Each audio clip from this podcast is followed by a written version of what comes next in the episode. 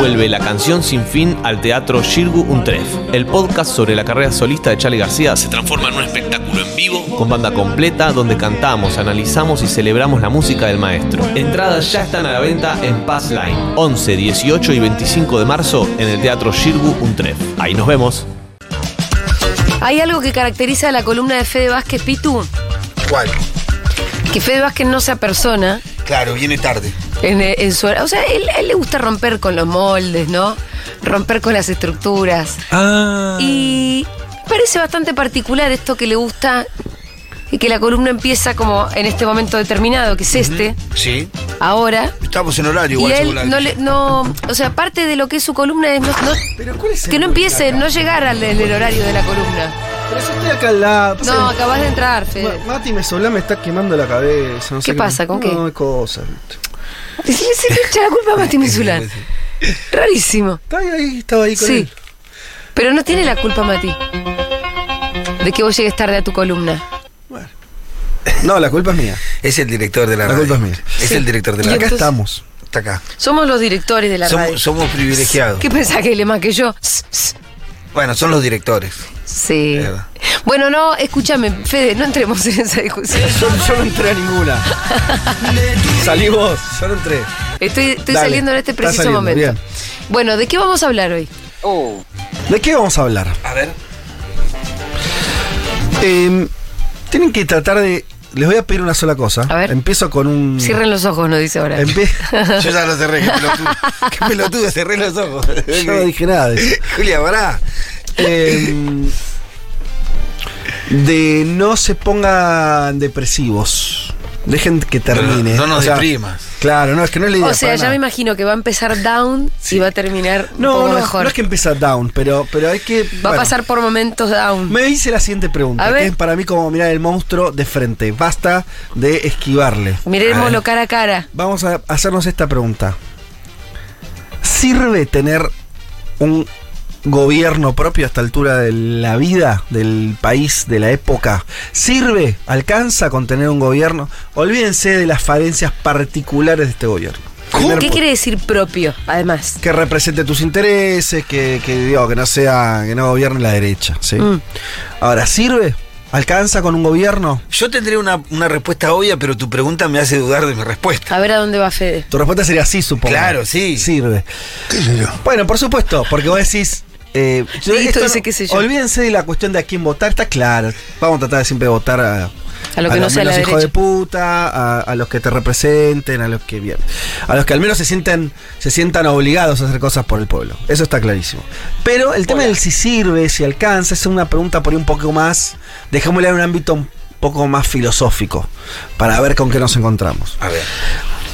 Eh, creo que todavía vivimos bajo lo que hoy ya, yo creo que ya es un poco un equívoco, de que eh,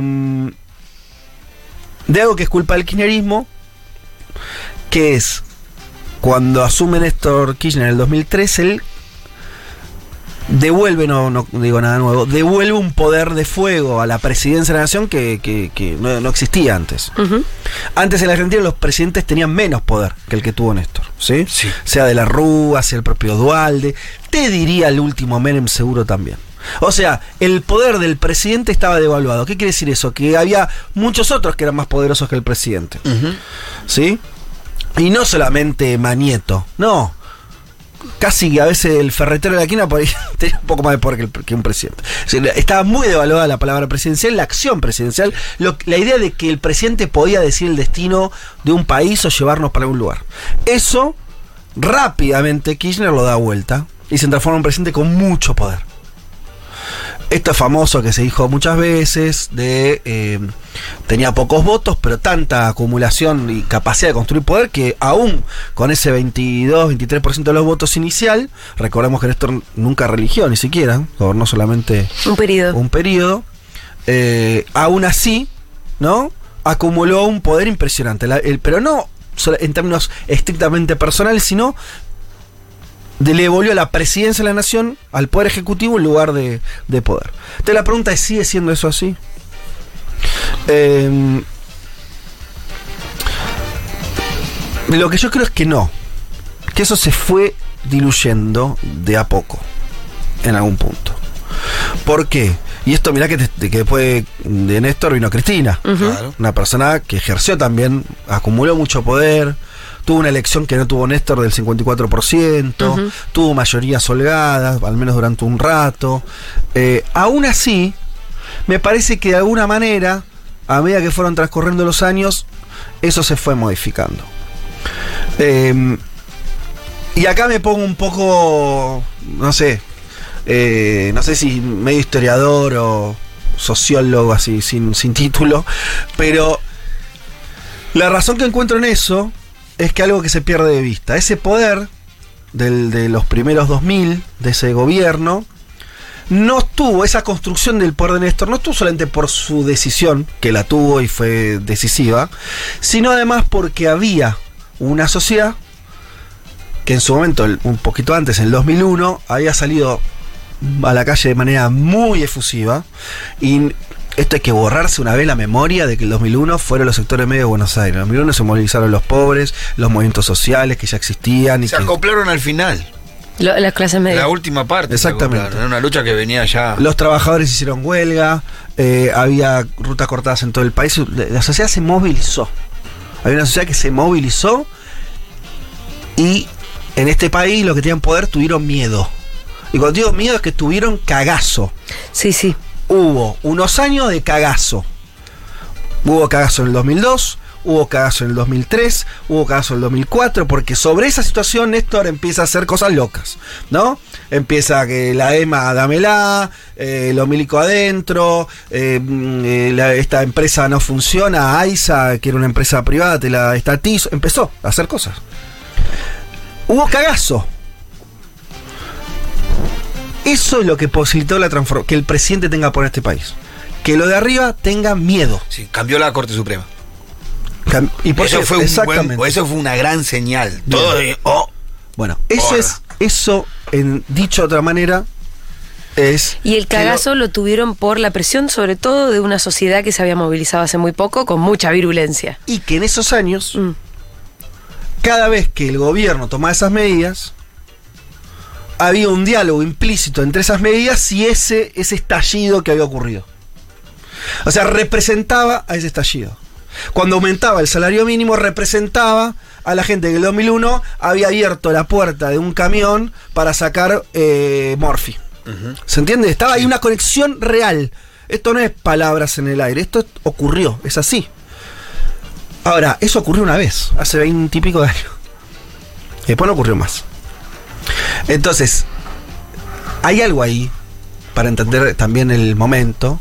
Y después, voy a decir, bueno, ¿qué pasó después? Bueno, pasaron un montón de cosas. Y además de la gestión política y de los gobiernos y qué sé yo, tuviste el 2008 otra salida a las calles en un sentido completamente inverso y que o no casualmente es el principio del freno a ese margen de autonomía y de modificación de la realidad de- desde la presidencia. Vos me decís, che, pero eso fue el 2008, el campo, y después Cristina hizo un montón de cosas eh, también disruptivas, no sé, que yo, la estatización de IPF fue después, eh, lo de la, la SFJP fue después del 2008. Sí, porque las cosas históricas no son unas, digo, no son lineales. Ahora, lo que sí es concreto es que después del 2008, donde los que salieron a la calle, y, re- y remarco esto, porque la victoria del campo del 2008 no fue ni política ni legislativa, sino social. Los tipos ganaron en las calles, metieron más gente que los actos eh, kirchneristas. Ganaron, ganaron la calle. Por- y ganaron la calle quiere decir que también convencieron a otros sectores de que ellos eh, eran los que tenían que, que ser eh, los líderes. ¿sí? Eh, fíjate que después de ahí surgen un montón de liderazgos políticos, sociales. Pero el punto es que, que- que tuvieron una victoria social. Y que después del 2008 no te encontrás con otro fenómeno movilizatorio, contundente como el que tuviste. Tenés uno más, que es muy sintomático, que es el que se da la noche que muere Néstor, Sí, en el 2010. 2010. Con este, y de- que de ahí surge la cámpora, Sí. surge en ese sentido, ya, ya existía. Ahí está, ya Pero los jóvenes, la Sí. juventud, ahí se vuelca a las calles y dice yo voy a bancar el gobierno de Cristina. Pero fíjate, y esto me parece que explica muchas cosas, también de lo que es la cámpora, si quieres en un punto, y, y ese segundo kirchnerismo, o último kirchnerismo, el 2010, 2011 hasta el 2015, eh, donde Cristina logra que la banquen, pero no es lo mismo que salir a romper todo, ¿no? O sea, no es lo mismo salir a bancar un gobierno, que fue lo que Sí. hicieron sobre todo los sectores juveniles eso- es- esas esos días posteriores a la muerte de Néstor. Eso no es lo mismo a salir a cuestionar eh, el, el- el sistema. Sí, Son sí, cosas sí. distintas. Es que, No es que lo- uno fue amenazante. Exactamente. El otro fue defensivo. Exacto. Y fue defensivo efectivo, porque Cristina se la sostuvo, porque después se gobernó, porque después se construyó, porque la Cámpora se transformó en una región política nacional y muy importante, bla, y bla, porque bla. además fue Ahora, ese gobierno de Cristina uno en el cual ella pudo hacer un montón de cosas. Sí, pero. Pero no la- todas las que hay hubiera que- querido. No, no, pero es que. No, pero hay que entender la dinámica. Si no entendemos la dinámica, para mí no entendemos lo, que nos está pasando. Entonces, la dinámica es que vos tuviste. Todo esto se origina con un estallido en el 2001, producto de las políticas neoliberales, bla, bla, bla, ya sabemos. Eso genera, por primera vez en décadas en este país, que por primera vez los hijos de puta tengan miedo. Los que están arriba tengan miedo, los empresarios tengan miedo. Yo escuché en esas semanas del 2001 en la televisión discursos que eran impresionantes. O sea, tipos diciendo, ¿acaso estamos cuestionando el capitalismo en este país? O sea, a ese nivel del miedo llegó. Es algo que hoy no pasa más, ¿sí? Eh, y está bien, porque las cosas son así. Después, no es que vos podés vivir en estado ni asambleario ni revoltoso. Después se va acomodando. Y se acomodó bien, hecho bien, porque hubo, por suerte, un liderazgo que representó eso. Ahora, lo que te estoy diciendo es, no termina ahí la película. La película sigue en que después hubo una revuelta social exitosa de los sectores más hijos de puta de este país también. Yo te hice una columna más académica, Pitu. Perdón. Y de- Nos referimos al 2008, por y, si el, alguien... y el tercer acto tenés esa, esa situación defensiva a- a- cuando muere Néstor, donde cuando digo defensiva quiere decir estrictamente defensiva, ¿no? Fue, fuimos a bancar a Cristina, Sí, que se materializa después en las elecciones. totalmente. Claro. Pero, y que es un poco la situación en términos sociales que parecemos tener hoy, de medio de bancar. O sea, no estamos, hace rato que no estamos en una situación ofensiva, como decir, che, estamos yendo por todo, por acá, por allá.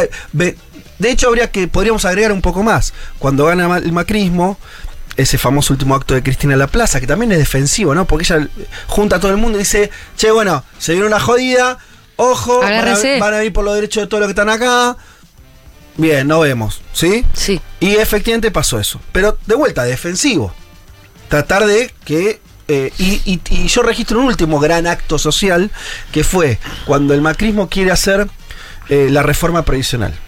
Sí. Claro. 2017. Las no sé cuántas toneladas de piedras. como Bueno, pero- 14 toneladas. Detengámonos un segundo en eso, 14. pues es muy interesante para mí. Primero que es un acto, como dicen así lo- este, la, la- la terminología eh, de izquierda, de masas, ¿no? Era, efectivamente, los que estuvimos por ahí eran cientos de miles de personas que llenaron la plaza más grande del país que los dos congresos, ¿no? O sea, era una masividad im- impactante. Sí, que excedía, o sea, eran izquierda, todo. peronismo, era todo, todo. había todo, sindicatos, había todo. sí. Estaba todo ahí. Vos fijate que el propio Macri habla de ese día como el día que le quebraron el gobierno. Vos fijate cómo se une eso con lo que yo te digo el miedo del 2001 de los ricos. De, de los empresarios, de lo- la idea que se les se le movía los pies. Ya. Le volvieron, Macri sintió que ese día se le terminó el gobierno. Le quebraron a, a Carrió. Claro. La que sale a pedir, che, suspendamos esto, no hagamos, no podemos avanzar así, están cagando a tiro a la gente afuera, fue Carrió.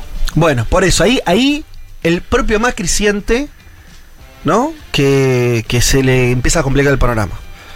No por un acuerdo político, ni siquiera porque Cristina haya hecho. No, no, sino porque una reacción. Recuerden ese día. Sí, muy- la gente salió a la calle y fue un día de mucha violencia. Nosotros fu- fuimos por Rivadavia, ¿te acordás nosotros dos? Sí. Fuimos pasando vallas. Recuerden. El, el- fue la- la- el día del gordo mortero. Exacto. También. Pero eh, a veces se a veces queda la fecha en, en términos de ese meme. Sí. Y Pero por eso trato de recordar, trato de recordar esto, la, la- lo- cómo Macri la sintetiza, diciendo que ahí se, se le quiebra el gobierno, cómo ese día hay. Es un día muy intenso porque ahí está la marcha durante el día en el Congreso. A la noche de cacerolazo, que vuelve a activar una memoria de temor. Sí. Porque era un cacerolazo de los sectores medios de la ciudad de Buenos Aires que votaron a la reta. Sí. No era. No, está- no- no fue en San Justo. O por en San Justo también, pero hay que decir. En Caballito le tocaron la cacerola. Bueno. Miedo. Y vos fíjate que yo creo que eso es lo que abre el final del macrismo, lo dice el propio Macri. Pero, a- pero fíjate que a partir de ese momento, eh, que es posterior a las elecciones de medio término, Sí. después Además, claro que ellos viene- habían ganado. Claro. Habían ganado, pero Cristina ya había aparecido y demás. Y a partir de ese momento es todo, todos ellos, todo es retroceso. Está bien, después vino el acuerdo con el fondo, la economía se les va. Pero socialmente, porque esto es siempre lo importante, porque si no vivimos pensando que la política, al final vamos a pensar que la política es palacio, que la política son acuerdos. No, la política es lo que la gente quiere hacer con su vida, básicamente. Y sobre todo cuando la gente se junta para hacer algo. Entonces, ahí te, vos tenés para mí, de, lo- de- de estos años, el último momento social. Y después, durante estos años no tenemos ninguno. No. No. Y ahí está la crisis nuestra. No tenemos ningún momento así. Vos podés decir, bueno, vino la, pa- pandemia. Sí, la pandemia nos cagó un está par de bien, años. Pero la pandemia, por ahí podías pensar, che, cuando se termine la pandemia, va a haber una Vamos a ir todos. Bueno, no pasó nada. A Cristina se la meten, o, ya la condenan, no pasa nada. Entonces, lo que Casi digo, le metieron un tiro tampoco. yo no mucho. sé las razones, yo no, no tengo la bola de cristal, no soy tan inteligente, digo, no, no sé por qué. Ahora, me parece que pasaron estas cuestiones que explican un poco que estemos en esta, en esta sensación que a veces es chota de lo defensivo y donde donde tenemos la sensación, porque creo que atrás de esto pasa algo, que es, no tenemos al final la sensación de que hoy con el gobierno no alcanza el sentido de, olvídate, si Alberto fuera Maradona, sus ministros fueran los jugadores de la selección ganaron el mundial, por hacer lo que quieras. Aún así, creo que sentiríamos que hoy el gobierno, haga lo que haga, su, su- impacto es menor. ¿No? Como que digo, las decisiones que pueda tomar son eh, relativas. Yo lo que creo que también en todos estos años eh, eh, hubo todo un sector que se empezó a organizar un poquito más ordenadamente. Entonces vos, los medios empezaron, se, empezó, la palabra no es polarizar, pero sí empezaron a dialogar un poco más esos intereses. Los medios empezaron a hablar más con los jueces, incluso el partido de, que representa los intereses económicos se clarificó mucho más, era un partido que empezó a jugar en la ciudad y después se nacionalizó y después ganó elecciones, ahí está, y, y- y están como eh, eso, Macri, si, si querés, y detrás de Macri, todos ahí mucho más organizados, ¿no? Como para mí, en un tridente, poder judicial, Ah, medios de comunicación y poder económico, ahora además también con una pata muy clara política, que es el PRO, y, y toda esa organización antes no existía. No. Entonces- es- sí, está bien, claro, en la medida en que. Porque esto sí es muy dialéctico, o yo creo que es así, que es eh, el, espacio que, eh, que un sector no avance, hay otro que, que sí avanza, es lo que vos estás diciendo. ¿no? O sea, fueron años donde por ahí esta, sens- esta es casi inmovilidad ¿no? De, de los sectores que nosotros nos sentimos eh, más cercanos. Y bueno, sí permite. O sea, te lo pongo en estos términos. Esto que decía, para mí el miedo, hay que pensar en esos términos más. Parecen personales, psicológicos, pero son al final los que activan muchas conductas. También son y, es, sociológicos. y es que la sensación es que perdieron mucho el miedo. Es más, ni siquiera tienen miedo a no gobernando. Claro, Hay un problema ahí. Están envalentonados más que. Exactamente. Y me parece que están envalentonados. Parece que están mal envalentonados porque eh, esa pérdida del miedo tiene que ver con. eh, con que creen que la sociedad está más dócil. Sí. ¿No? Esta sensación como de, de espera que tenemos en muchos, muchos años ya. Sí, que, que- que no tiene que ver con la pandemia, que tiene que ver con todo lo que viene pasando, tiene que ver con un gobierno que no movilizó. Esto sí, me parece que es claro, evidente. De mínima podemos decir, no es un gobierno que haya pensado en términos de movilización popular como si lo hizo eh, Cristina, ¿no? Con esta cosa de que se le criticaba mucho eso, pero tenía activo ese músculo. Acá no- ese músculo no está. Pero para no dejarlo todo en términos de qué hizo o no el gobierno, yo creo que además socialmente nos está faltando volver a tener este, eh, una actitud más ofensiva.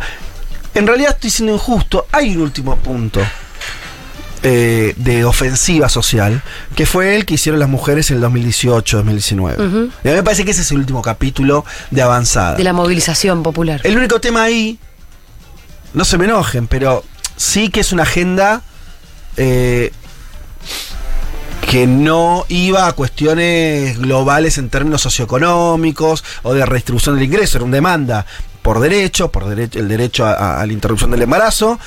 eh, y, y- y entonces también no puedes decir que eso modifica todo. eh, No, la creo que, política. creo que sí hubo pretensión, o sea, dentro del discurso feminista eh, y atrás del pañuelo verde me parece que había una cosa más expansiva que solamente el derecho al aborto. Está bien, pero se peleaba por esa ley. Quiero decir, a ver, la, sí, la sí, lucha no, pero déjame que termine. Quedó ahí. La verdad es que quedó ahí. Que, que muchas feministas dijimos, bueno, che, una sí. vez que ya logremos esta ley, ¿qué- ¿y ahora qué hacemos? Y, pero esa, esa siempre fracasa. Quiere decir, uno lucha por lo que lucha. La gente salió por lo que estaba luchando y, y está buenísimo. Y gana, o sea, ganaron. ¿Qué más quieren? O sea, ganaron. O sea, me parece que. Yo creo que si hubiera sido solamente el derecho al aborto no hubiese sido como tan masiva esa lucha. Al Mm, mismo tiempo era esa. Tiendo a pensar al revés. Justamente por encontrar un motivo concreto y algo que podía ser ganable. Porque, a ver, no, al revés. O sea, ¿quién iba a salir si era, che, bueno, terminemos con el patriarcado? Nadie Sí, sale no, a no. luchar así. La verdad Vos que salís no. a pelear y por Mariana cosas- Fabiani no se iba a poner un pañuelo no, verde. pero además no pasa así, nunca pasa así. Vos peleás por cosas concretas. Entonces, estuvo muy bien, pelearon por el aborto y lo ganaron. Lo que quiere decir solamente, no estoy de- para nada de- eh, eh, menospreciando, minimizando ese hecho. Lo que estoy diciendo es, tenía un carácter que no es, que no te cambia el escenario político general, ¿sí? Como te hacía estas otras, me parece, movilizaciones que sí apuntaban a, a esa cuestión. Pero no, no tenía por qué serlo, porque la demanda era la, era la que era y está muy bien. Pero aún así creo que hay que ponerlo como último punto. Y fíjate que tiene para mí el valor de que incluso fue algo generado socialmente, donde la política vino atrás. Incluso la política por parte del peronismo. La política tuvo que responder a una demanda Exacto. popular previa. Yo no sé si la próxima será así, la próxima será generada por la política. Tiendo a pensar esto último. Me parece la política, los sectores políticos que es- mm, se consideran nacional, popular, bla, bla, bla. eh, bueno, tiene- activen algo, muchachos, porque eh, nos come los piojos así.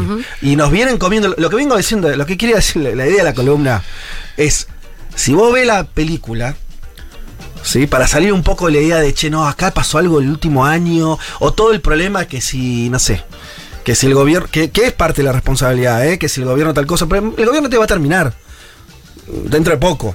Y nos va a gobernar ot- otro gobierno peronista o una versión, veremos cuál, de la derecha. Y la sociedad va a estar ahí. Vamos a tener que hacer algo. A lo que voy es, si vemos la película, me parece que lo que hay que hacer es recuperar de alguna manera esa ofensiva, de alguna manera. Porque si no, lo que viene pasando es que en el mejor de los casos, retrocedes menos casilleros, pero nunca avanzás. Y me parece que para solucionar, para que haya para que deje de haber gente revolviendo la basura, para que deje de haber este no sé, un 40%, 30% de informalidad laboral, para que deje de las cuestiones gruesas que, que nos hacen mierda. Y bueno, me parece que hay que pasar a otra fase de la cual hoy no, no hay síntomas. Pero también un poco depende de nosotros. No Pero, era tan Fe- para abajo, che. No, hay que salir a la calle, hay que romper todo y 14, 14 toneladas de piedra, loco. El director, en nos la mandó, mochila. el director nos mandó a la guerra. Y allá vamos. Viralizate esto, Néstor. Viralizate esto.